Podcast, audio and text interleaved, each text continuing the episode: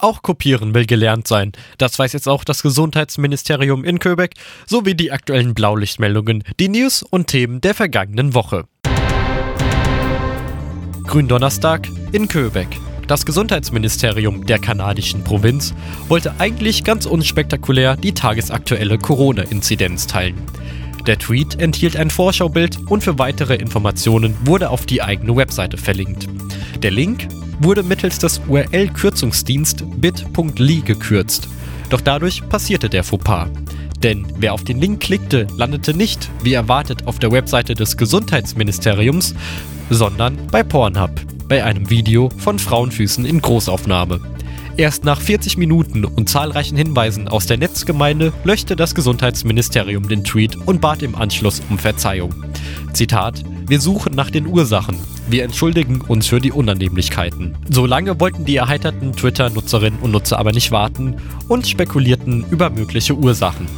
War es ein überspannter Mitarbeiter? War es ein Hackerangriff? Doch die logische Erklärung ist gleichermaßen beruhigend und langweilig. Der Kurzlink zu der Webseite des Gesundheitsministeriums und zum Pornhub-Video gleichen sich bis auf die letzte Stelle. So wurde aus einer 0 eine 3. Und die aktuellen Blaulichtmeldungen. Büttelborn. In der Nacht auf Mittwoch, den 13. April, wurden die Einsatzkräfte zu einem angeblichen Brand in einem Mehrfamilienhaus im Ahornweg gerufen. Glücklicherweise stellte sich die Situation schnell als falscher Alarm heraus. Das Feuer war in Wahrheit ein virtuelles, romantisches Kaminfeuer auf einem Fernsehbildschirm. Diese Nacht werden die Liebenden wohl nicht so schnell vergessen. Lampertheim-Viernheim am Samstagmorgen, den 16. April, alarmierten Anwohner die Polizei wegen einer Detonation. Nach derzeitigen Erkenntnissen versuchten die Unbekannten, einen freistehenden Geldautomaten zu sprengen. Es blieb beim Versuch, denn der Tresor hielt dem Angriff stand. Dennoch wird der entstandene Sachschaden auf mehrere 10.000 Euro vermutet. Die Kriminellen sollen mit einem schwarzen SUV und einem weißen Audi A3 das Weite gesucht haben. Trotz eingeleiteter Fahndung mit einem Polizeihubschrauber verlief die bisherige Suche ohne Erfolg. Zeugen sollen sich bei der Polizei Lampertheim-Vierenheim telefonisch melden.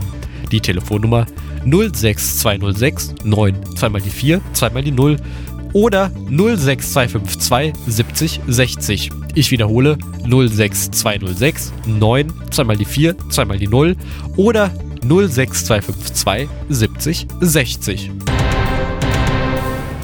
Auch das Wetter feiert den Ostersonntag. Mit viel Sonne, die den ganzen Tag anhalten wird. Wolken am Himmel sind eher rar als die Regel. Bei Temperaturen bis zu 17 Grad Celsius hat die Winterjacke für diese Saison wohl ausgedient. Auch am Ostermontag bleibt das Wetter in Feiertagslaune, indem es wie am Vortag weitergeht. Wieder viel Sonne und bei bis zu 18 Grad auf dem Thermometer können Pullover ohne Bedenken zu Hause gelassen werden. Mit Beginn der zweiten vier Tage Arbeitswoche verschlechtert sich auch das Wetter, allerdings nur sehr begrenzt. Es bleibt warm mit bis zu 16 Grad, doch Wolken verdecken hin und wieder die Sonne.